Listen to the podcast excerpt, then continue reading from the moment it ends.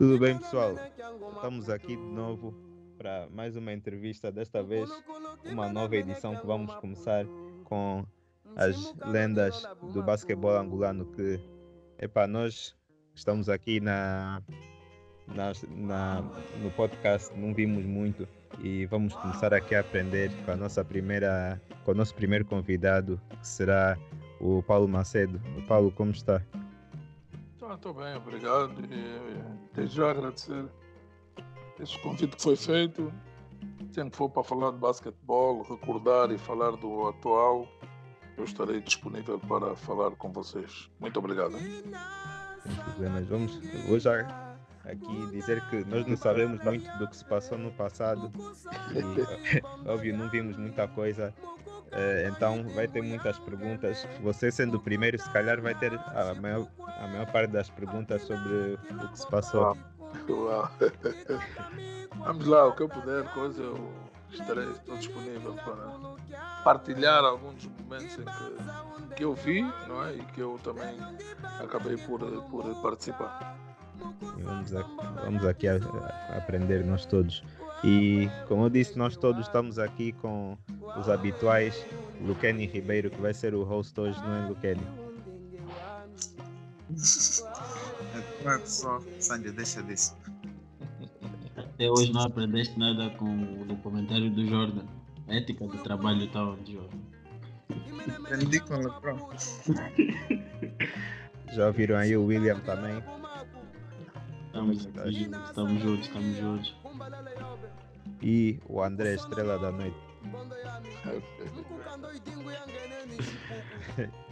Mas então vamos, vamos lá aqui começar. A pergunta que fazemos no início de, de, todos, de todas as entrevistas, até vou deixar aqui o William fazer a pergunta, que é a nossa pergunta habitual. Coach, antes de mais, quem é, para quem não conhece, quem é o Paulo Macedo? Uau!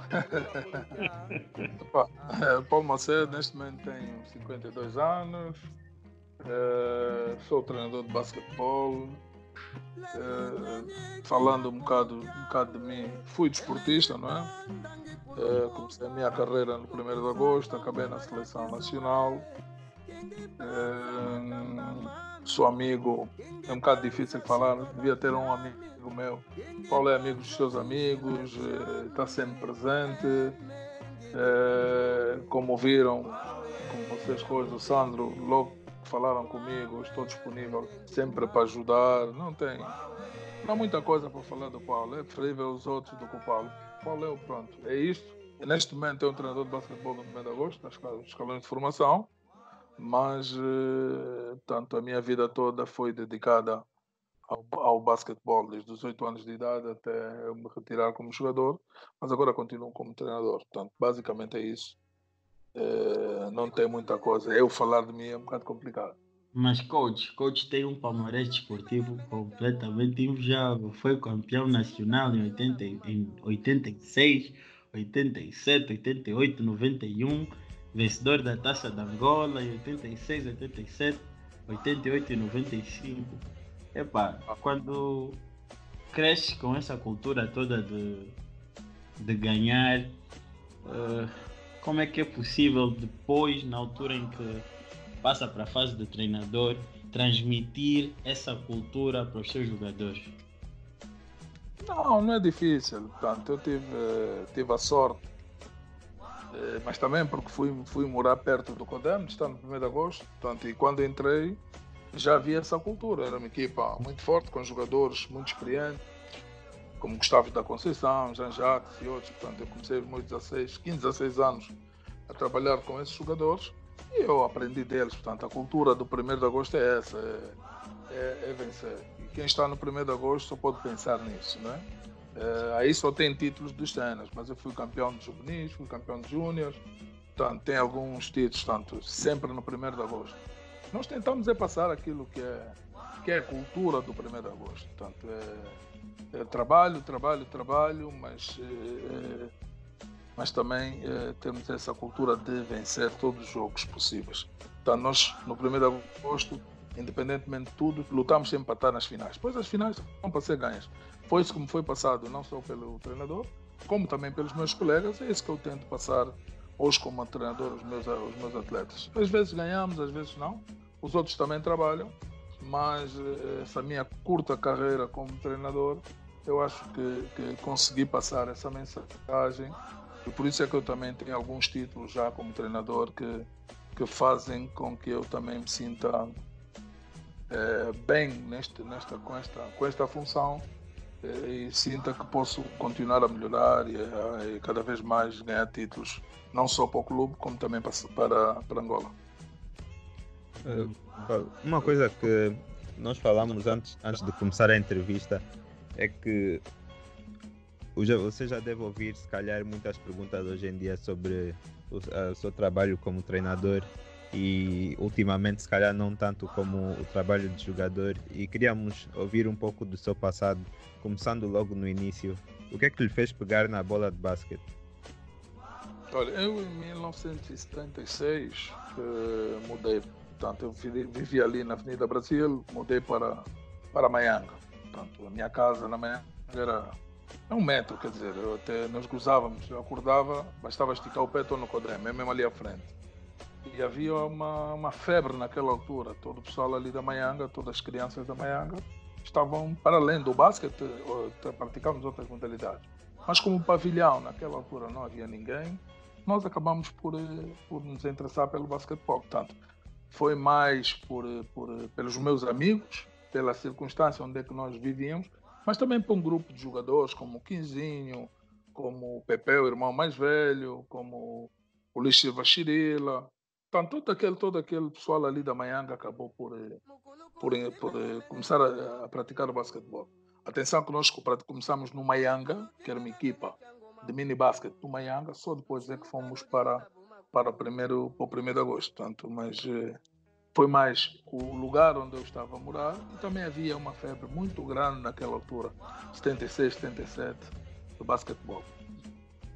Ok, muito bem. E você disse que começou a jogar basquete por volta dos 8 anos, certo? Sim.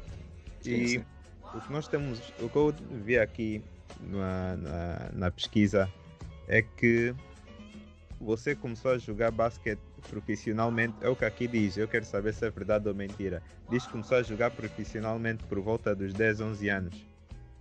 Não, isso é quase impossível. Sim, é isso que eu estava a pensar. Não, é... Os meus 15, portanto, era juvenil, a primeira vez fui treinar com uma equipa sénior. Foi uns 15 anos, uns 15 anos. Com 17 anos foi a primeira vez que eu fui para a seleção de séniores. 17 a fazer 18. E no Mundial de 86 em Ferrol, em Espanha, foi a primeira vez que eu fui à, à seleção. Portanto, aos 10 anos ainda era mini basket, nem havia contratos de cinema.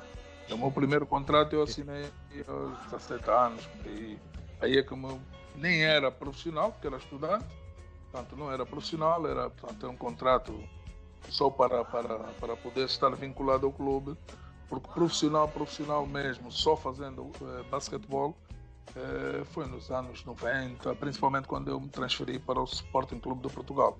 Aí sim, aí só fazia mesmo basquetebol. Sim. Não, alguém, alguém tem que vir arranjar esta informação, porque se você for ver online, diz que você começou a a jogar profissionalmente no ano de 79. E ah. acho que não era possível, tal como disse. Não, não, nem pensar. não, e... isso, é, isso, é, isso é impossível, pá. No mini basket é impossível ter um, nem contrato, é, se calhar é, não sei se hoje é permitido, ou já aqueles contratos de formação. Mas naquela altura não, naquela altura não havia. Uh, tal como você disse, você vivia perto do, do Codem e tinha, jogava, jogavam vários desportos na altura e fazia, jogava basquete com os amigos. Eu queria saber, eh, tendo em conta que Angola só se juntou à FIBA no ano de 79, quão popular era o basquetebol em, em Angola naquela altura? Já havia liga, já havia alguma coisa do gênero? Não, havia, havia o campeonato nacional. Havia o campeonato nacional. É, é, mas em 70, se eu não estou em erro, em 78 ou mesmo já em 79, houve uma seleção que saiu, portanto jogava-se, mas pronto, era, Eh, e depois, eh, portanto, o pavilhão, do, o pavilhão que hoje é o pavilhão do 1 de agosto, o pavilhão do Codem, já tinha tabelas, havia uma febre do minibus, portanto, o professor Vitorino, que vinha eh, da, era, da era colonial, já era jogador e, e, passou a ser treinador, fomentou esta prática na, na, na, nas crianças. E então nós, nós aderimos, portanto, nós jogamos basquete de manhã, à tarde jogamos futebol, eu fui jogador de de voleibol também federado no 1 de agosto, mas depois é para caiu para, para, para o basquetebol. Mas havia uma febre, todo mundo, porque naquela altura havia muitos espaços, não há os espaços que há hoje, e havia espaços onde havia tabelas.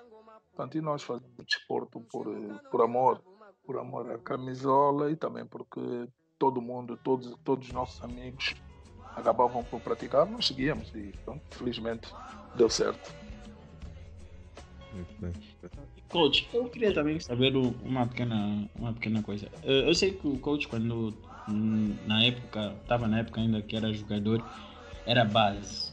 Sim, sim. Uh, a minha pergunta é: hoje, uh, quando vê o basquete, quais são as principais diferenças que vê uh, num base de hoje com base, por exemplo, era da sua altura, pronto, nomeadamente assim, que, que era dono da posição?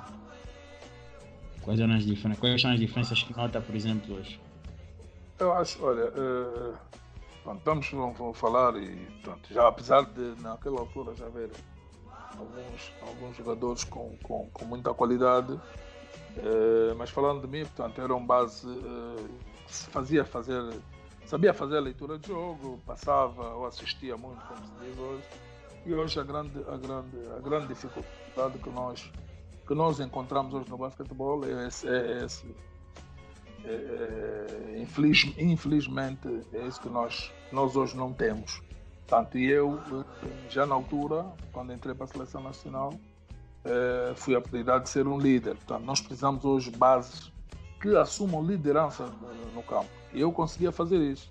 Portanto, mas eu entendo que hoje, hoje como temos hoje, não digo hoje, mas um bocado mais atrás, como temos muitas estrelas, acabam por, por, por como tínhamos, acabam por, por desaparecer. O base hoje pensa muito mais nele do que na equipa. Não, no passado não. No passado também nós tínhamos jogadores muito fortes tecnicamente, Janjatos, Gustavo, Necas, tanto, mas eu era um base mais pensador, um base mais que pensava na equipa do que naquilo que é hoje. E essa é a diferença que existe, muito sinceramente é que hoje nós não conseguimos encontrar um base que seja a extensão do treinador no campo. E é isso que nós estamos a precisar. Alguém que esteja no campo, eh, dê as ordens, que muitas das vezes os treinadores não conseguem por causa dos barulhos ou por questão por causa mesmo do, da intensidade do jogo, não conseguem às vezes passar uma coisa lá para dentro. E a diferença que havia, que no tempo, no meu tempo, eu conseguia fazer isso, o outro base também fazia, o Admar, o próprio avô, eh, mas hoje nós, como treinadores, conseguimos, não conseguimos encontrar um jogador com essas características. Tem outras, são mais lançadores, mais marcadores, mas nós não temos aquilo que nós tínhamos no passado e que deixava, eh, como dizer, um bocado à vontade daquilo que era o papel do treinador dentro do próprio jogo. Hum. Eu pergunto isto porque nós por acaso tivemos um, um base aqui no nosso, no nosso programa que foi por acaso o Armando Costa. Eu por acaso eu senti que haviam pequenas semelhanças um, do Armando Costa com isso que acabou de dizer, porque eu sempre achei, pelo menos, que o Armando Costa ia de acordo com a definição tradicional de um base. Pronto, pelo menos meu entendimento. No meu entendimento. Uh, eu gostaria de saber se o coach uh, acha que conseguia, pronto, não na sua totalidade, mas conseguiria uh, fazer a extensão uh, dos seus pensamentos com jogadores como Armando Costa na sua equipa? Não, uh, a mensagem sempre é passada dessa maneira. Portanto, eu sempre tentei passar isso porque, independente é o que eu digo, hoje, hoje Hoje o atleta acaba, acaba por, por pensar mais em si, mas também compreendo. Compreendo porque tecnicamente são um bocado mais evoluídos, a verdade é essa. é, em termos daquilo que é o tiro exterior, tá em termos daquilo, principalmente que é o tiro exterior, e penso um bocado neles. Mas eu tento, tento passar, tanto que se vocês repararem no, no portanto, o nosso último africano que nós ganhamos em 2003 com a seleção, a intervenção, a minha intervenção no jogo não foi como, como, como eu costumo fazer. Às vezes que tanto o próprio jogador consegue, consegue lidar na equipa porque foi, foi assim que eu tentei passar. É bem verdade que muitas das vezes por eh, algumas situações acabam por, por não fazer, mas nós temos estado a, a trabalhar e eu estou outra vez na, nos escalões da formação. Temos estado a trabalhar nisso para que os jogadores, quando estiverem no jogo, principalmente aqueles que têm mais a bola na mão, são os bases, que têm uma certa liderança, consigam fazer jogar a sua equipa. Portanto, é o que eu disse há bocado, é, é, é, é, vai ser difícil, mas nós temos que trabalhar nesse sentido. Portanto, é a única diferença que eu vejo entre os bases do, do ontem e os bases que estão a aparecer hoje. Obrigado, coach. Uh, tendo em conta uh, a junção de, de Angola à FIBA em 79, como é que era antes disso uh, o basquetebol internacional em Angola? Se, se, dava, se era transmitido na televisão, se as pessoas costumavam acompanhar ou se foi mais nessa altura, depois da FIBA, que se, costumou, que se começou a acompanhar mais? Eu não me lembro muito bem, mas eu acho que a TPA dificilmente passava, passava jogos. Porque naquela altura também eh, não me lembro de ter havido nenhum jogo internacional aqui. Portanto, era mais, se calhar, fora no país. Mas eh, nós não conseguíamos, não conseguíamos ver. Mas a partir, eu acho que dos anos 80, 81, 82, aí sim, a seleção já, já começou a, a, sair, a ir aos campeonatos africanos. E aí, aí nós conseguimos ver na televisão alguns jogos, nem todos os jogos. Alguns jogos a TPA acabava, acabava por, por passar. E agora pegando um bocado também nisso de internacional, nós, é também uma pergunta que costumamos fazer aos nossos convidados todos, que pronto, essa paixão pelo basquete muitas vezes também cresce um bocado quando encontramos um, um certo jogador que admiramos muito e vemos a crescer, admiramos muito o jogo desse jogador. Uh, para o coach, qual, qual diria que foi o seu jogador, o seu ídolo, quando, quando estava a crescer? Uh, aqui internamente, em Angola, eh, também só, só víamos basquete aqui, era o Gustavo da Conceição. Portanto, era um capitão de equipe, um jogador eh, fora, fora, fora de série, fora do, do normal daquilo que era para o nosso basquetebol. Hoje, quando começamos a ver os jogos lá fora, da NBA, tanto era o Magic Johnson, portanto, o Magic Johnson foi um jogador que eu apreciei, tentei, tentei imitar, não, não era fácil. É, em termos africanos, tive, tive um ou dois, como o Goporo da RCA, como um, o guarda do Egito, que eram jogadores eh, muito bons, que, que, que depois quando joguei contra eles tive muitas dificuldades, apreciava o seu basquete, jogavam com, com muita alegria e davam um espetáculo. Portanto, são esses quatro jogadores que eu, que eu mais apreciava no, enquanto, enquanto a minha, a minha, o início da, da minha carreira. Pois é essencial, quando comecei a jogar, eu comecei a, independentemente desses, eu uh, fui, fui, continuo, continuo não, hoje ele já também é treinador, portanto para mim foi o Jean Jacques, portanto Conceição que, que eu gostava de ver a jogar, não só pela nossa seleção, mas também pelo Benfica de Portugal. Coach, aqui fala o Lucan Uhum. Eu gostaria de saber como é que o tempo da guerra afetou a sua carreira e o desporto de modo geral.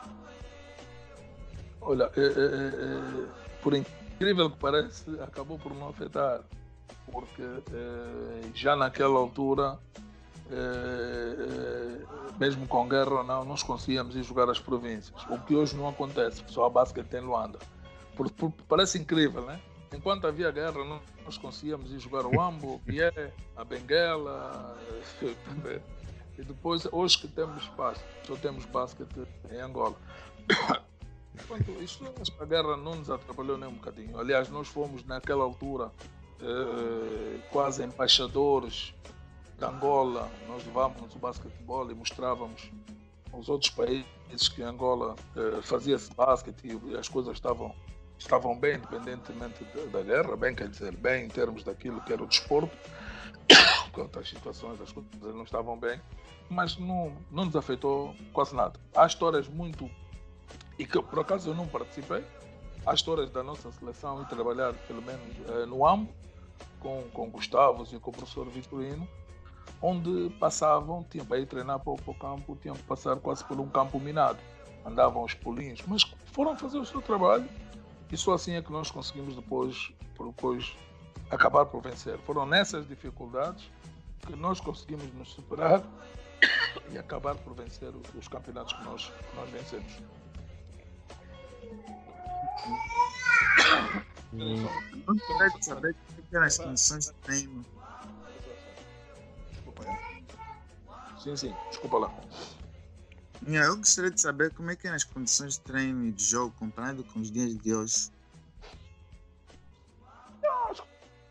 Uh, uh, epá, os pavilhões, uh, hoje, portanto, hoje os pavilhões têm caixa d'água. Antigamente era só madeira.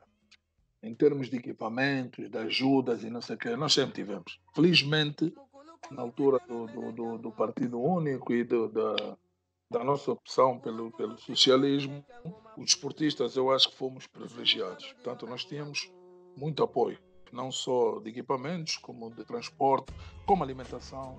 Nunca tivemos problemas. O único, o único problema, se calhar que nós podemos falar, mas também era a altura o tal regime, é que nós jogávamos por amor. Ganhávamos muito pouco por aquilo que fazíamos, mas eh, as condições que nos eram postas para trabalhar para aquela altura eram, eram muito eram, eram excelentes. Para aquilo para aquilo que era a maioria que o povo vivia na altura. Portanto nós tínhamos nós tínhamos condições acima acima da média. É, isso aqui é mais uma curiosidade. Na altura treinava-se mais com base em posições ou com base no no que as pessoas que realmente queriam aprender não, não percebi a pergunta. Nas posições ou. Desculpa. Não, tipo, na altura as pessoas treinavam mais, por exemplo, um base vai treinar coisas de base apenas, ou. Porque agora tá, misturam. Mas antigamente queria saber se era só. Base só vai treinar coisas de base, como não, tratado.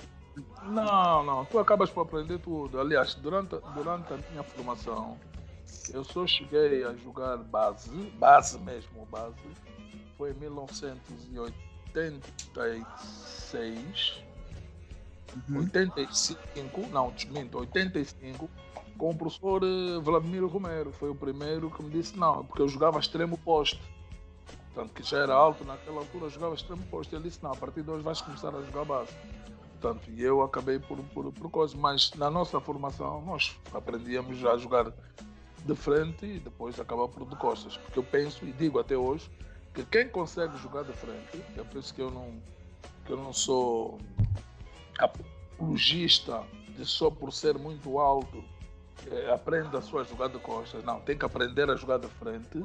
Quem consegue jogar de frente acaba por jogar de costas. Ou, ou ao contrário, que é um bocado mais difícil. Mas eh, não havia isso. Depois há, portanto, a especialização é já feita na, nos escalões sénior. Quando chegas a sénior, tu tens, epa, tens um base do 1,80m, esse tem que ser base. Tens um, um jogador de 1 metro e 2 metros, é esse jogar mais perto do sexto, só para, para, para, para ver essa diferença. Mas nos escalões de formação nunca houve isso. E depois, se calhar alguns treinadores faziam, mas nós no 1 de agosto não. É, a próxima pergunta que eu queria fazer agora era qual é as diferenças no estilo de jogo que você viu no, nos anos 80 e 90 comparados com o estilo de jogo de hoje, que é jogado hoje?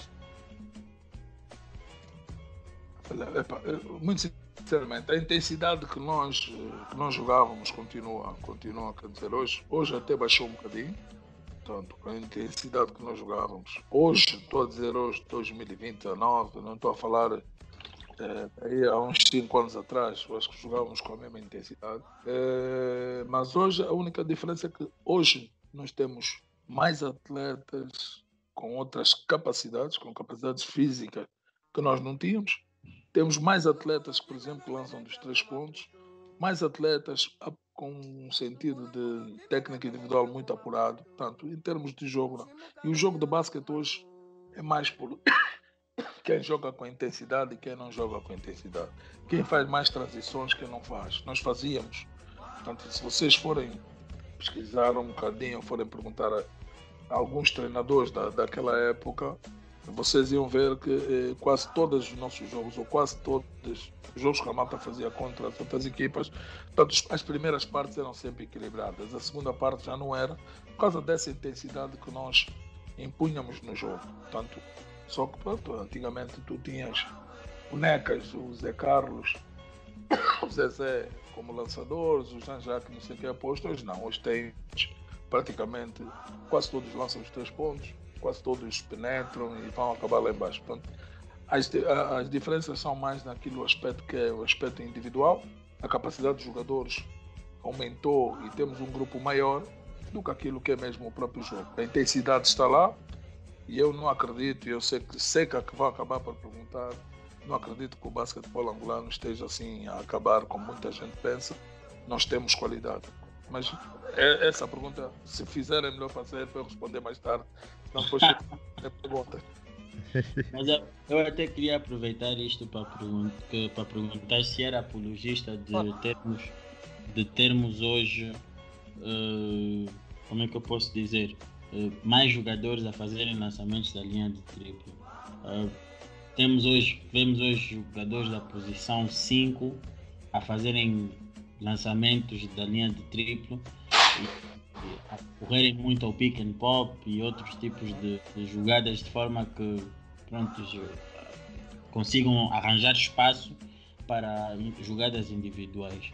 A minha pergunta é: é apologista desse tipo de basquete ou é mais apologista de que o jogador uh, tem a sua função tradicional e deve ficar focado nela? Porque por exemplo, eu pelo menos faço essa pergunta porque uma das minhas maiores uh, questões e problemas até com isso é que se o 5 já está a fazer lançamentos da linha de triplo, isto vai obrigar com que os jogadores pelo menos poderiam ou qualidade de ressaltos ofensivos tentem uh, um ressalto e a probabilidade para mim né, de conseguir -se sair sucedido nesse tipo de lance é muito mais baixo. Então por isso é que eu queria fazer essa pergunta, se é apologista ou não. Não, enquanto, muito diretamente, enquanto não tivermos jogadores de 2,20 metros, 2,10 metros, 2,15 metros, jogadores eh, pesados, que não tenham muita mobilidade, nós temos que jogar dessa forma. Senão, nós vamos ter muitas dificuldades para, para, para jogar.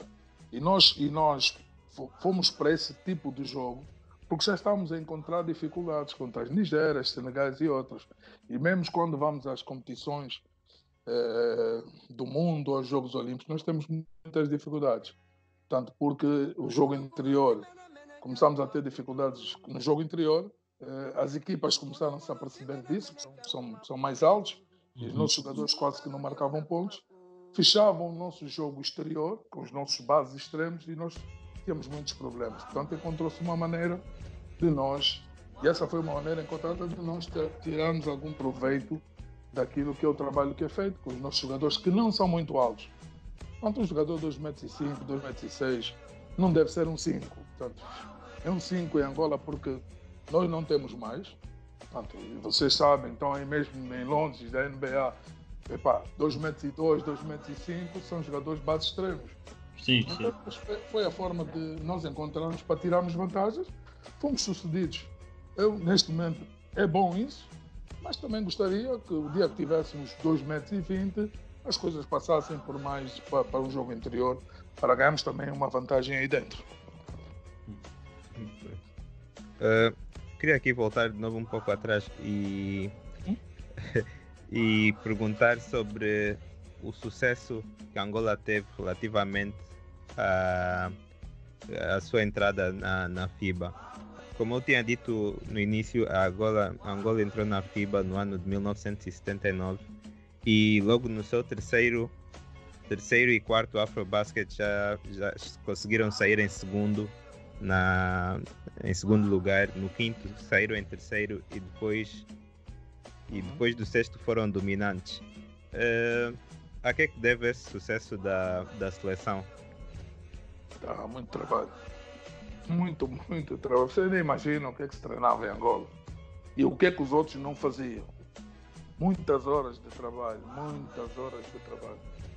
E depois tivemos a sorte, é o que eu disse há bocado, à altura nós tínhamos muitos torneios, torneios do, da juventude em Angola, tínhamos torneios dos países socialistas, portanto, esse, esse, esse, essa qualidade do trabalho dos treinadores de Trino Cunha, Romero, Beto Portugal e outros fizeram, mas aliado a essa componente que é a competição, que, que não FIBA, não FIBA, eh, campeonatos militares eh, internacionais, e o Dinamo, e o 1 de agosto, muitas vezes iam as seleções nacionais, eh, taças juventudes, portanto, isso tudo fez com que nós eh, evoluíssemos, evoluíssemos de uma forma em que, se calhar, os outros países africanos não estavam à espera. Mas mesmo em 83, acho que foi 83 no Egito, em 83 no Egito, quando ficamos em terceiro lugar, a seleção nacional, nacional aí já começou a dar mostras daquilo que poderia vir a acontecer. Então, depois de 85 em Abidjan ficamos em segundo, em 87 ficamos em terceiro na Tunísia, que eu acho até hoje que era, foi uma das melhores seleções que nós tivemos. Nós tivemos um problema de programação, portanto nós fomos fazer um estágio nos Estados Unidos e em vez de ir para o lugar, de, local da, da competição, viemos parar a Luanda, ainda ficamos um tempo em Luanda e isso tirou-nos tirou a forma desportiva em que nós estávamos. Portanto, acabamos em terceiro lugar, mas depois daí, com a renovação também da seleção nacional, começaram a entrar jo jovens jogadores com outras capacidades, nós acabamos por, por, por mandar. Muito trabalho, muita humildade, saber onde estávamos, sabíamos onde é que estávamos e onde é que queríamos chegar.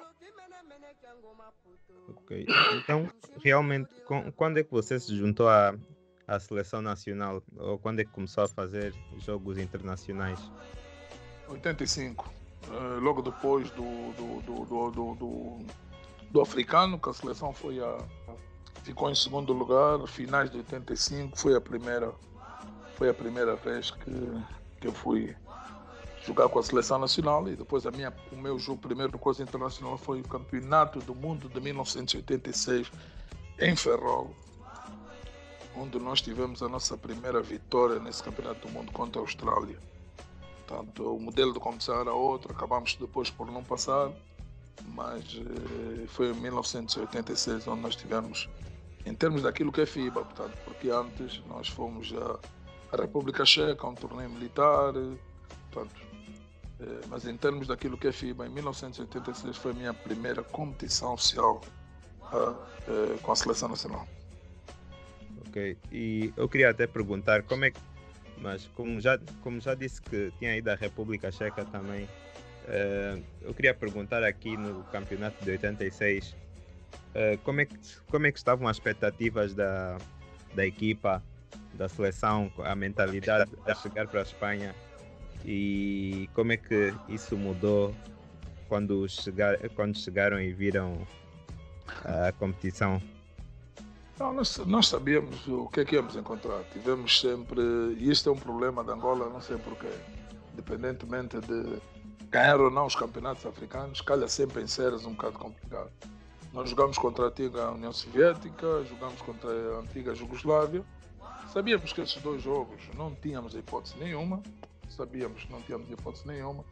Sabíamos que o, o treinador tinha dados da Austrália, que também estava a começar o seu processo eh, de, de, começar o basquetebol e sabíamos que o Uruguai também, portanto, mas nós infelizmente só acabamos por ganhar a Austrália porque o Uruguai perdemos no último minuto, no último segundo do jogo, com um lançamento antes do meio campo, portanto estamos a ganhar o jogo, oh. acabamos por perder, é verdade, acabamos por perder esse jogo e tínhamos passado para outra fase, tivéssemos ganho esse jogo, não conseguimos, porque na última um jogador que nem fez nenhum lançamento durante o jogo. Portanto, nós demos Tá sério, demos de bobeira, essa aqui não marca. Ela tirou a bola e a bola entrou. Isso, foi um desalento. Yeah, mas foi um desalento para nós, porque depois do jogo da Austrália, nós estávamos a pensar, e fomos vendo os jogos do Uruguai, a pensar que podíamos podíamos ter eh, mais sorte aí. Mas uh, foi a nossa primeira experiência, como, como, como, sempre. Queríamos estar lá, estivemos lá. Eu acho que saímos de cabeça erguida pelo, pelo espetáculo, fomos bem.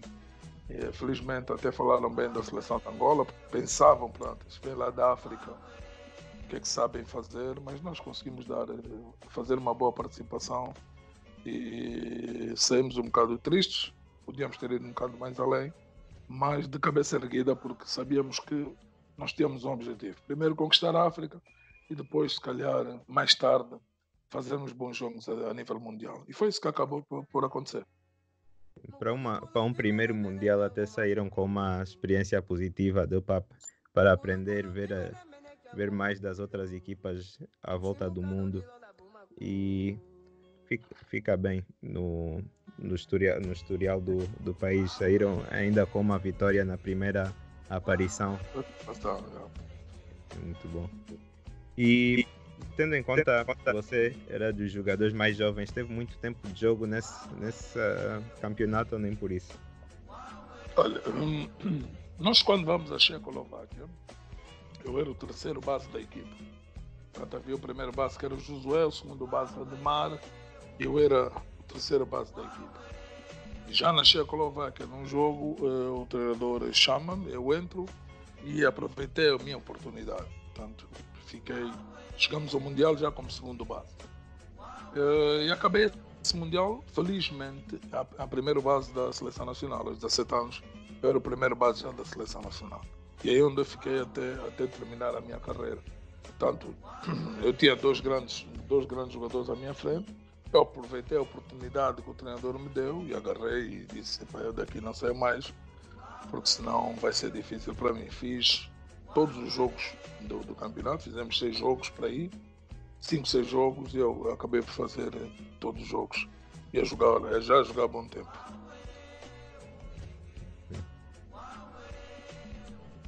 Ok. Uh, coach, uhum. uh, antigamente Uh, nós sabíamos que, pronto, uh, uma, nem nos tempos primórdios e tudo muito mais, não havia assim tanta uh, exposição dos jogos e tudo muito mais. Mas em termos de apoio populacional relativamente à seleção, sentia que na altura havia muito, muitos fãs do desporto em Angola ou sentiu que só começou a aparecer um, após o sucesso? Não, não, não, não, não. Nós tivemos jogos aqui, por exemplo, jogos da África Central, em que a seleção não, não ganhou, a seleção na Angola não ganhou, mas uh, o público esteve lá presente. Atenção que já tínhamos sido campeões em júniores, que o público esteve presente. Os jogos, eu lembro naquela altura, os meus jogos de cadetes e de júniores enchia mais o pavilhão do que enche hoje alguns jogos de sêniores.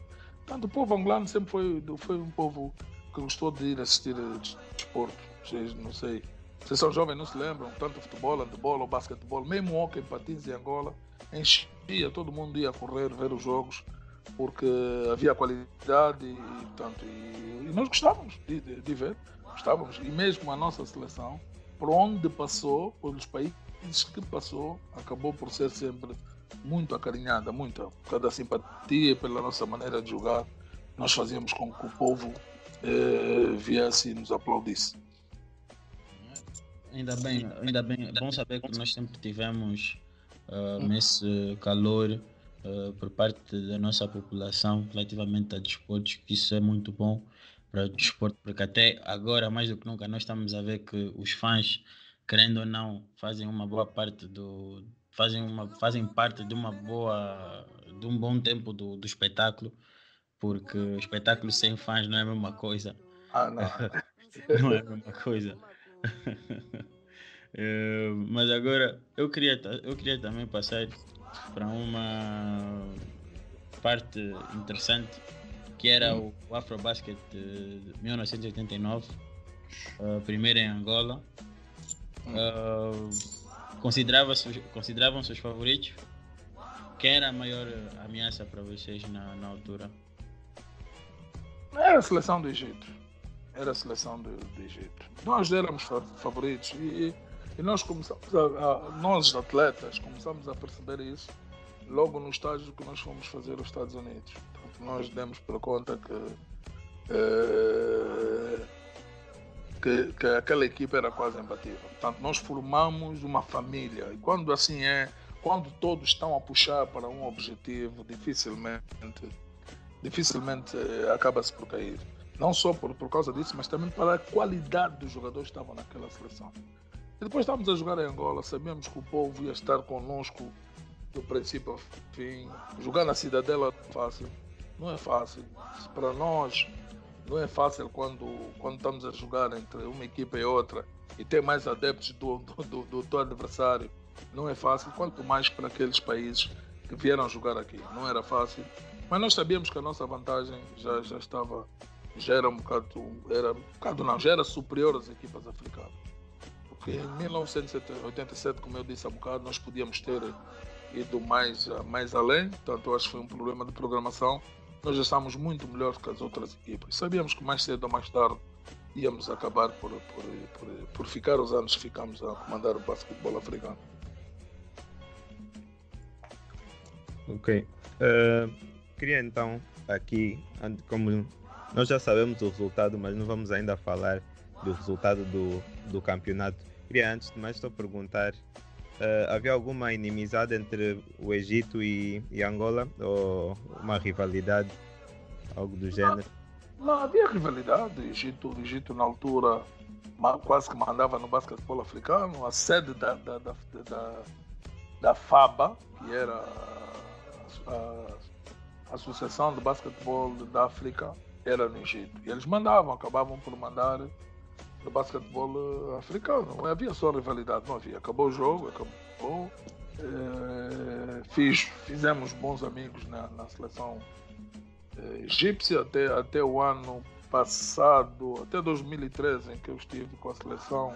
O treinador da seleção do Egito também é, foi, tinha sido jogador naquela altura e nós conseguimos reviver e sempre que nos encontramos sempre criamos bons laços.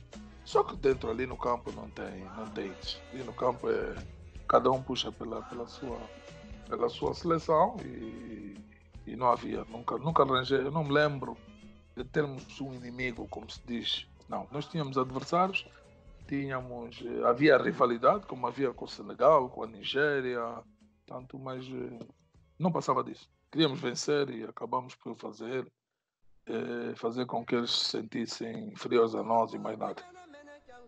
Muito bem. Então, olha, fizemos aqui uma secção mais ou menos para reviver o este Afrobasket de 89 aqui consigo. E queríamos, vamos ver o que, é quais eram os pensamentos, os planos e as lembranças que você teve de, em cada jogo e depois de vocês dizer, nós vamos uh, dizer ao, aos ouvintes qual foi o resultado do jogo.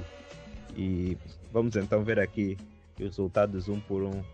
Começando pela fase de grupos. Primeiro jogo, Angola Costa de Marfim. O que é que tem a dizer sobre este jogo? Olha, uh, era o primeiro jogo. Nós íamos jogar em casa. Sabíamos que temos o, o público do nosso lado, mas nós queríamos jogar bom basquete, fazer com que as pessoas acreditassem. Uh, sabia, e nós tínhamos outro problema a Côte d'Ivoire tinha-nos tinha -nos feito muito mal no campeonato de 83. É, 83 ou 85, não me lembro bem. Não, 85, na Côte d'Ivoire, onde a seleção foi muito mal eh, tratada, muito mal tratada, tanto antes do jogo como depois do jogo, havia essa rivalidade. E nós queríamos, nós quisemos fazer eh, ver que, que o jogo de basquetebol é no campo, não é fora e, e, dar também um espetáculo, uma primeira alegria ao povo angolano para demonstrar que eles podiam contar connosco, que nós estamos lá, podíamos ganhar o campeonato. Dominaram o jogo todo ou foi uma batalha árdua? Epa, essas lembranças é um bocado complicado. Mas é, é o que eu disse, eu acho. Não, Costa do Marfim, acho que Costa do Marfim não. Mas eu acho que até o intervalo o jogo não estava. Não estava assim tão. tão, tão, tão devia estar equilibrado mas depois acho que ganhamos por mais de 20 pontos. Acho eu, não, não sei bem. fácil. Angola acaba por ganhar 72-57. Uh, Foi menos. O próximo, sim, um pouco menos, mas é, é bom, uma boa distância. Uh, o próximo jogo que jogaram foi contra a Tunísia. O que é que tem a dizer? Bem, a Tunísia, a Tunísia, esse jogo com a Tunísia, quem tinha? Que foi um jogo muito fácil? Não, não se lembra dos rivais? Não, eu, eu, essa, nessa fase do grupo, tanto a Tunísia, a Tunísia nunca foi um, um problema para nós, nunca olhamos para a Tunísia como um problema. Nós tínhamos problema com a Costa, Costa do Marfim, o Egito, o Senegal, mas a Tunísia nós acho que não tínhamos, não tínhamos problemas. Mas eu acho, eu tenho uh, quase, não, tenho quase a certeza que foi dos jogos mais fáceis que nós tivemos em termos em termos daquilo que é o, o resultado do, do, do, jogo. Acho eu, não tenho. Mas acho que fizemos um bom jogo eh, onde nós eh, evidenciamos aquilo tudo que estávamos a, a trabalhar e, e, acho que fizemos e acho que tivemos um jogo um jogo fácil. Sim, acabaram aqui com 83-66. Então, relativamente fácil. O próximo jogo que, vem, que vem depois da Tunísia é, eu diria, um jogo importante que os, se calhar os vossos maiores rivais, que eram o Egito, estavam no vosso grupo. O quão importante é que era ganhar este próximo jogo contra o Egito? Não, era, esse, esse jogo era, era fundamental. Era fundamental. Não só para aquilo que era a nossa motivação, mas também para aquilo que era para aquilo que era a desmotivação do nosso adversário.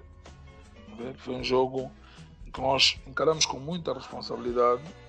Sabíamos que, que ia ser um jogo difícil. O basquete, o basquete egípcio sempre nos tinha criado problemas pela forma dele jogar. Nós sabíamos o que, é que ele tinha acabado de fazer, eles jogavam a passo. Nós queríamos jogar com intensidade, mas também acho que no, neste primeiro jogo nós tivemos, nós conseguimos, após o intervalo, o terceiro, o terceiro, quarto, o quarto, fugir aí para quase 20 pontos, se não estou em erro. Esse primeiro jogo, se não estou em erro, acho que acabou assim. Acabou uma diferença de 10 pontos, se calhar nos últimos segundos já estavam a ganhar por muito, já não, já não se jogava. Ficou 71-61 e depois jogaram contra, contra Marrocos, que se calhar está indo fazia parte dos grandes rivais. Tem alguma lembrança de, de Marrocos? Não, não tinha. Eu sei que eles tinham, bom, tinham dois bons jogadores que felizmente, que felizmente contra nós não fizeram assim muita diferença. Infelizmente vocês não têm, não têm os parciais dos quartos das duas metades, senão vocês iam dar, iam dar por conta. Muitas das vezes os treinadores, por causa dos jogos eram conseguidos, acabam por tirar a equipe. Mas Marrocos não tinha uma grande equipa. Nós sabíamos que estávamos qualificados, estávamos a pensar já na outra fase. Portanto, isso acho que foi um jogo, foi um jogo fácil para nós. Acaba uma diferença de 40 pontos, ganham 90 a 50. Foi um show. Foi, foi. Mas, mas, mas se calhar não tanto um show como o próximo jogo, que foi o último da fase de grupos contra o Quênia. Lembra-se desse jogo? Olha, uh eu lembro, eu lembro-me, quer dizer, isso é 89 é complicado. Mas eu, eu lembro que nós tivemos dificuldade, se tivemos dificuldade nesse jogo, foi mais por uma questão da nossa abordagem do que aquilo que era o valor do adversário. Eu lembro que foi mais a nossa abordagem do que aquilo que era o valor do adversário, que naquela altura não. Nós já estávamos, se calhar, a pensar que íamos, que íamos coisas. E, e esse jogo acho que foi um jogo que nos despertou para aquilo que era o que vinha a seguir. Eu acho que houve alguma dificuldade, se calhar. Não foi, se calhar foi, foi facilmente ultrapassada no início do jogo, porque o resultado que acaba por ter foi de 110 a 40. Não, mas. Destruíram eu... Quênia completamente. Não, mas eu conto. Mas, é, mas é o que eu digo, nós, nós não temos. Epa, eu vou lembrar, nós não, vocês têm, deviam ter os parciais. Porque eu lembro que há um jogo neste campeonato em que nós, na primeira parte, na primeira parte, nós estávamos a ter dificuldade. foi preciso um grande, um grande ralhete ao intervalo para que nós, nós estivéssemos concentrados e depois acabamos aí por fugir. Mas acho que não foi esse. Se calhar mais à frente vai aparecer. Sim. Calhar é agora quando, quando passam para as semifinais e jogam contra o Mali. Não sei. Uh, jogam contra o Mali e nas semifinais estão confiantes? Mali tem boa equipa ou nem por isso? Não, não. Mali, Mali, tem, tem, não. Ah, Mali, Mali. Mali, Mali, não, Mali não, Mali não foi, não era uma equipa que nós que, nos, que nós estivéssemos eh, preocupados com, com, com, com, com o Mali. E, e depois eh, eu nem me lembrava desse resultado que era de certeza absoluta que os principais jogadores da Angola acabaram por jogar pouco tempo. Mesmo já pensar nesse jogo. Não foi um jogo. Não foi um jogo muito okay. difícil. Já salvarem-se para as finais. Mas sim, acaba por ficar 92-55, uma semifinal fácil, fácil, bem passada. E depois estamos aqui nas finais em casa contra o Egito, mais uma vez que já tinham ganho na fase de grupos. Qual é a mentalidade da equipa? Conseguem ganhar de novo? A mentalidade, a mentalidade era, era vencer e, e e nós sabíamos que ia, que ia ser difícil por causa do primeiro jogo, mas eh, esse jogo acho que tornou mais fácil. Tornou-se mais fácil porque a certo momento acho que a equipe egípcia acabou por, por desistir. Eh, mas nós, nós entramos para o campo com, com a mentalidade de que seria, seria o nosso dia e que nada podia fazer com que com que nós não ganhássemos esse campeonato. Alguma jogada, na altura, alguma jogada marcante? Ah, as jogadas marcantes eram sempre um, um triplo do Necas, um mais do Jean Jacques, alguma coisa, alguma coisa bonita que nós, que nós fazíamos com o povo todo a, a puxar por nós e, e acabamos. Então o pavilhão naquela altura também estava cheio. Não, não havia lugares. Não havia lugares. Naquela altura não havia nem, nem não havia lugares na, na, no pavilhão. O pavilhão da Cidadela foi muito pequeno para aquela final. É o que eu disse há bocado, o povo, o povo angolano sempre gostou de, de desporto e, encheu aquele pavilhão. Certeza absoluta que, o, que a equipa adversária nem sabia o que, é estava a acontecer. Ah, é verdade, é verdade. E então ajude-nos aqui a a reviver o momento em que o árbitro apita para o fim do jogo 89-62, Angola ganha primeiro, primeiro Afrobasket em Angola mesmo. Quais foram as emoções? A festa Não, foi grande. Essa é uma festa grande, uma festa, uma alegria, uma alegria muito grande, porque independentemente daquilo que era a nossa confiança, havia no ar alguma, não por, pelo nós, mas alguma desconfiança que algo podia correr mal, como aconteceu em 87. É, nós, nós eh, não permitimos e foi muito grande. Foi um alívio, quer dizer, é, estávamos subcarregados, quer dizer, aquilo foi. Fomos, fomos, fomos, fomos ao chão mesmo, é, para ganhamos, saímos a pressão toda e fizemos só é, é, levantar a taça e aproveitar aquele momento que foi, foi, foi magnífico para nós. Ok. Uh, tu mencionou que no pavilhão estava completamente cheio, uh, uma grande vitória, não é? E de uns tempos para cá, sente que o, o interesse em termos de basquete tem diminuído em Angola ou acha que ainda é o mesmo? Não, infelizmente diminuiu muito. Infelizmente diminuiu muito. Infelizmente diminuiu muito porque uh, nós estamos nós estamos a passar uma fase menos boa, mas é normal. Portanto, foram muitos anos, foram muitos anos a, a mandar no basquetebol africano. Havia, havia, tinha que haver uma altura em que nós íamos acabar por cair, vamos é repensar. É, a qualidade do jogo já não é muito, já não é muito boa. A intensidade também não, falta, faltam-nos alguns, algumas estrelas que façam com que o povo vá, vá, vá aos campos. E também acho que, que, que, que muito sinceramente, com a mudança, independentemente do campo novo, Arena do Quilamba, ser um dos melhores pavilhões da África, com mudança de alguns jogos cá para cima, para o Quilamba, é, aquele, aquela, aquela população que gostava do basquetebol, que mora ali nas redondezas do, da cidadela, acabou por não, por, não, por não vir. Portanto, eu tenho certeza, se nós voltarmos para, para a cidadela, voltarmos a fazer bons jogos, eu, a população vai voltar porque nós somos, nós gostamos muito de desporto e nós vamos acabar por acanhar mais uma vez os nossos, a nossa seleção.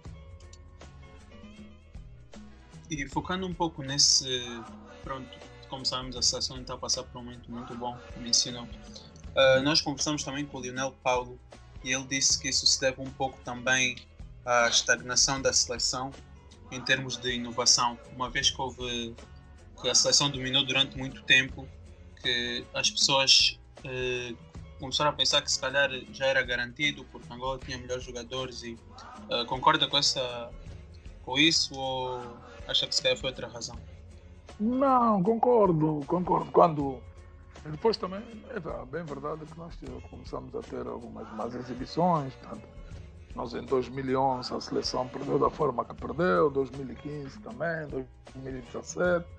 Portanto, esses fatores todos e porque começaram, começaram a pôr em dúvida aquilo que era a capacidade dos nossos, dos nossos atletas mas uh, eu, acho que, eu acho que nós temos que acreditar. Não é fácil. E vocês veem mesmo aí nos campeonatos europeus, está no top durante muitos anos.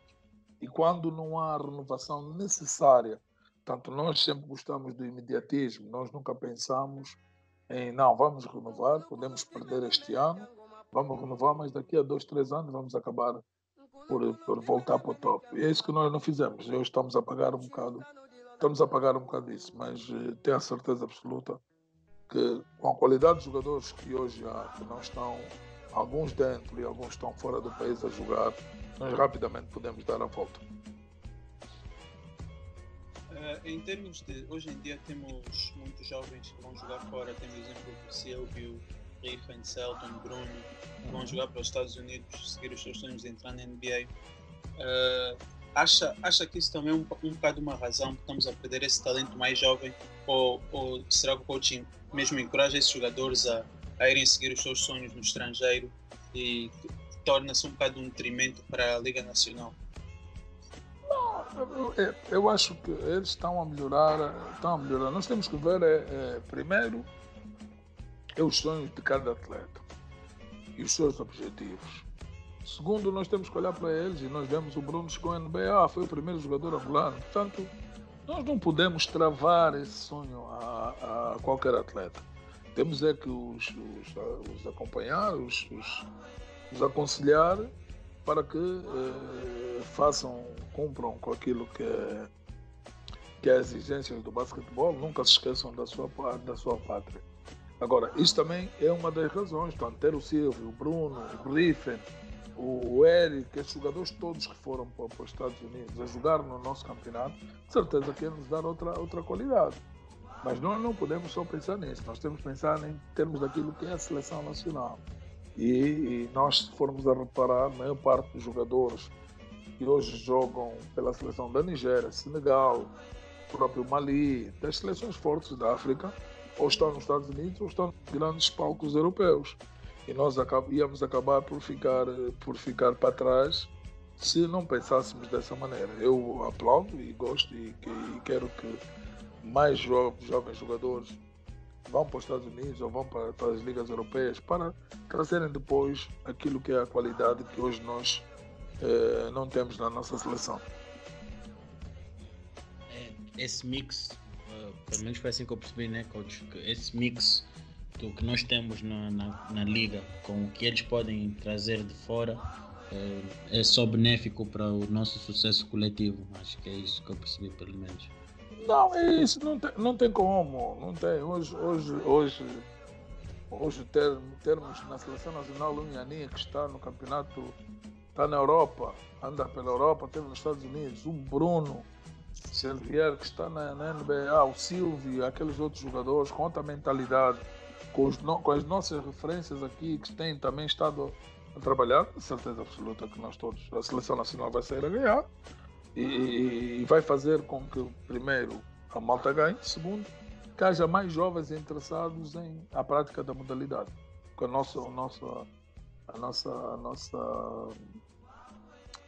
uh, o nosso, o nosso coisa de escolha está muito pequeno. Nós temos poucos jogadores, poucos meninos interessados. Precisamos de mais. A escolha tem que ser maior para depois começarmos a ir buscar a qualidade para continuarmos então a mostrar o basquete que sempre mostramos. Então, parabéns a estes meninos. Continuem. É, só, só um apelo aos outros que queiram ir. Não saiam de forma precipitada, saiam com, com tudo regularizado e que, e que o desejo de bom, de, tudo de bom para esses, para esses, esses meninos e que não se esqueçam que onde é que começaram e que devem, devem ajudar a Angola a trilhar novos caminhos. Agora, coach, até 2001 não estão documentados nenhum dos MVPs dos Afrobaskets que Angola ganhou. Lembra-se quem ganhou nesse ano?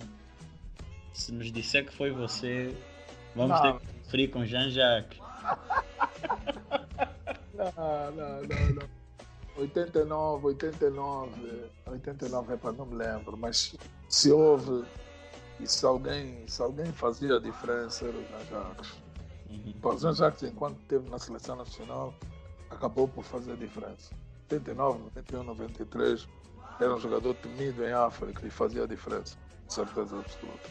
Havia outro jogador, um grande jogador, Etienne Pereira, do Senegal, mas vocês sabem, quem não chega à final acaba por não ser MVP. Mas tenho a certeza absoluta que o Jacques anda, andou sempre aí pelo, pelos MVPs. Ok. E coach, uh, agora passando para uma parte que eu, eu pessoalmente acho muito interessante, porque eu até vi um documentário há pouco tempo, uh, que foram, foi 1992, uh, nos Jogos Olímpicos. Uh, eu acho que para mim um momento interessante foi quando Angola iria defrontar os Estados Unidos. Epa, o nosso azar é muito grande. porque nós infelizmente calhamos com a Dream Team em 92 e depois calhamos mais tarde com a Redeem Team. Epá, é, o nosso destino com os Estados Unidos é incrível. Uh, e eu queria perguntar, uh, numa situação que calha como a equipa onde está Larry Bird, Magic Johnson, Patrick Ewing, como é, como é que uh, consegue-se criar uma, uma estratégia para parar? Não se consegue. Não se consegue. E mais, nós tivemos o azar, foi mesmo azar, ter sido logo o primeiro jogo. Portanto, foi azar. Nós, nós epa, aquilo foi. A verdade é, nua e crua, nós fomos assistir o jogo. É. Aquilo é. Aquilo. E, e, e, são os nossos ídolos, são nossos ídolos estão daquele lado. Então, depois, depois houve uma coisa que, que fez com que eles também dessem tudo infelizmente ou felizmente, o nosso treinador eh, deu uma entrevista onde disse que os, os jogadores americanos não sabiam defender. Epa, e eles acabaram por demonstrar que o sabiam. Portanto, a diferença foi, foi muito grande. Primeiro, segundo, quarto, nós assistíamos a passarem, a se macharem, a lançarem.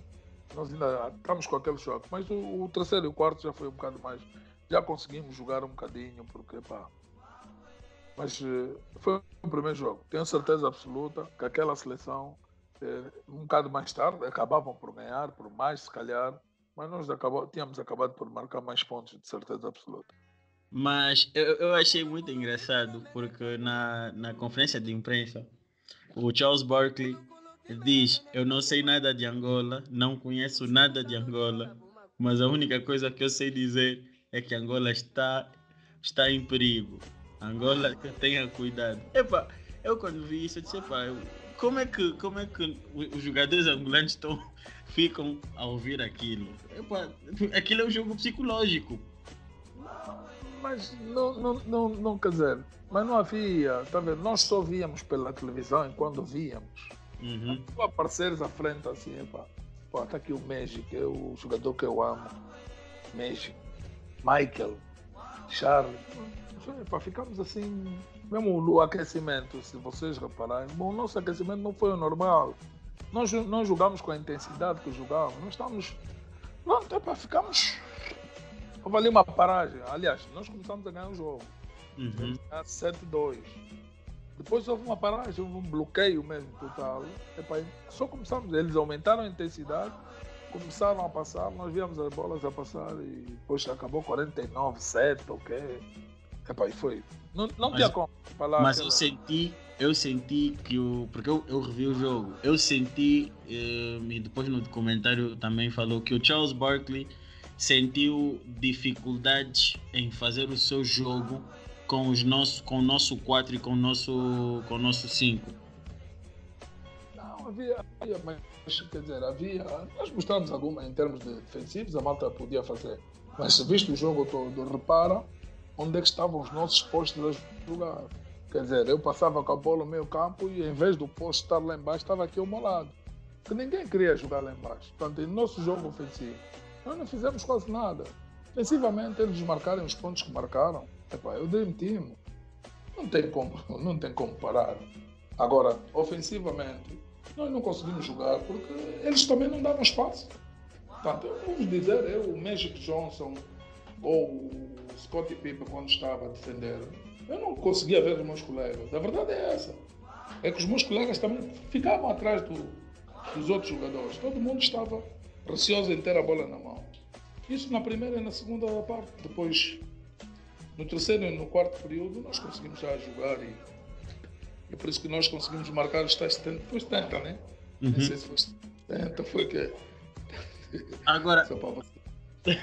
Agora, eu depois eu, eu, eu, eu, queria saber se isso é mito ou é realidade. Uh, foi dito que depois numa noite assim mais calma, uh, que pronto, os jogadores estavam a descontrair na- nas rambas e que o Dennis Rodman e o Charles Barkley uh, estavam inseridos onde estavam os jogadores angolanos. Isso é verdade acabaram por ir ter uh, conviver com os jogadores angolanos. Isso é verdade. Não, nós, olha, eh, nós felizmente fizemos uma preparação muito boa. E no campeonato, do, nos Jogos Olímpicos, o treinador deu-nos a liberdade de, de go- epá, gozarmos o, a, olímpico. E nós saíamos. E houve uma vez em que epá, nós estávamos numa boate, eles estavam, eh, pronto, cumprimentou-se, tivemos lá, apareceram até os, os repórteres, eh, começaram a tirar fotografia a eles, mas nós também estávamos inseridos e houve um problema entre o repórter e o, o nosso atleta, Zé Carlos Guimarães, que recebeu a, a máquina e queria que nós não aparecêssemos, senão íamos ter problemas. Mas, pronto, na Vila Olímpica, eles não estavam na Vila Olímpica, eles estavam num hotel, mas esses jogadores acabaram por, por, por aparecer. Aliás, no final do jogo, nós tiramos, acabamos de tirar algumas fotografias, o Patrick e não sei o quê, e chamou os colegas. Havia jogadores simpáticos, não o Michael Jordan, que era dos únicos que não queria tirar, mas eles vieram tirar fotografias connosco.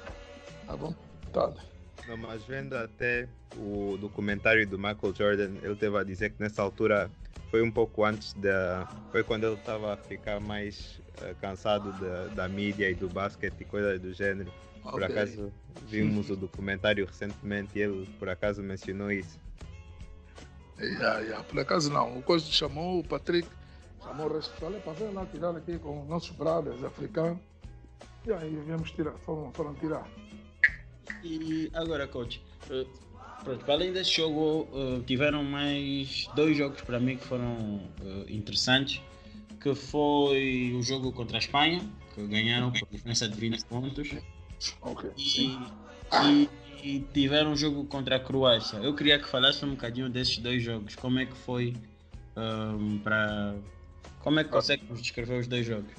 Olha, esse, esse jogo contra a Espanha foi, foi, foi excelente para nós. Tanto porque, porque nós, depois do jogo contra os Estados Unidos, eh, a, a imprensa espanhola epá, não foi muito amável conosco. Não devíamos estar lá, que, portanto, isso não dignificava, nem pareciam jogadores de base, essas histórias todas. E nós pá, dissemos que nós tínhamos que responder à, à medida. E foi o que aconteceu nesse jogo. Esse jogo, para nós, tudo o que nós fazíamos dava certo. Tudo que nós, é verdade, tudo que nós fazíamos, lançamentos, defesa, portanto, aplicámos-nos. Eles não contavam, portanto, viram o jogo nos Estados Unidos, ah, esses aqui são fracos. Vão coisas, quando assustaram, nós, nós estávamos motivados e o resultado, o resultado foi o que foi. Tanto que o treinador de Espanha do, eh, já estava há 20 anos à frente da seleção. Saiu após os Jogos Olímpicos. Foi despedido pelo E se hoje vais à Espanha, até hoje ainda sabem o que é o angolaço. Eles chamam angolaço. Eles fizeram, eles mudaram 100% aquilo que era o pensamento deles em termos desportivos. Espanha teve que fazer uma reviravolta por causa daquela, daquela derrota que não contavam. Portanto, uma equipa africana, que lá vinha lá dos paus, acabou por, por, É verdade, nós éramos tratados assim, infelizmente. Mas, epá, nós conseguimos mostrar a eles que, mesmo com as dificuldades, podíamos ganhar. Porque ganhar o host, o anfitrião, é. Não, era fácil, não era fácil. É uma chapada. Um é uma chapada. É, e tinham grandes jogadores, tinham grandes jogadores. Só que naquele dia não havia. Naquele dia não tinha, não tinha, não tinha para ninguém. Conforme se diz aqui, não há pão para maluco. Ah, não, é verdade. Foi um grande jogo, bem, bem preparado e nós estamos concentrados e sabíamos o que é que estávamos a fazer e o que é que nós queríamos demonstrar, não só à imprensa espanhola, mas também ao mundo do basquetebol, que, aquela, que aquele jogo dos Estados Unidos não era para ter em conta. Nós não éramos aquilo que, que aconteceu. Eu sabia que nós valemos muito mais. Okay. E contra, contra a Croácia, já quando jogaram contra o Tony Kukoc, acho que é assim que se pronuncia. É, o Tony, oh, esse também foi. Esse é outro, esse é outro jogo que, que nós tivemos. Acho que nós tivemos, tivemos o jogo ali muito bem, muito bem coisa, mas ele acabou por fazer a diferença. Era um, um excelente jogador. Tino Kukoc, Dino Raja e outros, eram excelentes jogadores. Mas, mas mas retiram sempre alguma, retiraram sempre alguma coisa positiva daquela experiência toda, não? Não, tiramos, tiramos. Nós tiramos sempre, não é? Nós, eh, quando perdemos, sabíamos, tiras sempre, porque olhas e dizes, pá, trabalhamos pouco. Quando ganhas, sabes que estás no caminho certo. Sabes onde é que tens que melhorar, quais foram os erros. E é jogando, vendo que as pessoas acabam por melhorar. E nós acabamos por melhorar. Eh, muito francamente, esses, Jogos Olímpicos foram muito bons para aquilo que foi a viragem também do, da nosso, do nosso modo de ver, daquilo, ver aquilo que se passava lá fora. Obrigado, coach. Uh, do Kenny, acho que tinha uma pergunta a fazer. Do Kenny?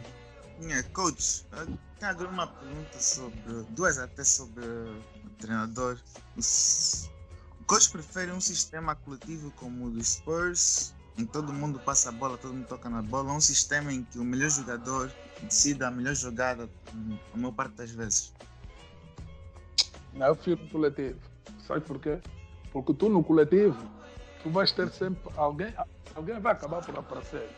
E tu no individual vais acabar, se, se esse jogador não estiver no dia assim, a equipa toda acaba por sofrer.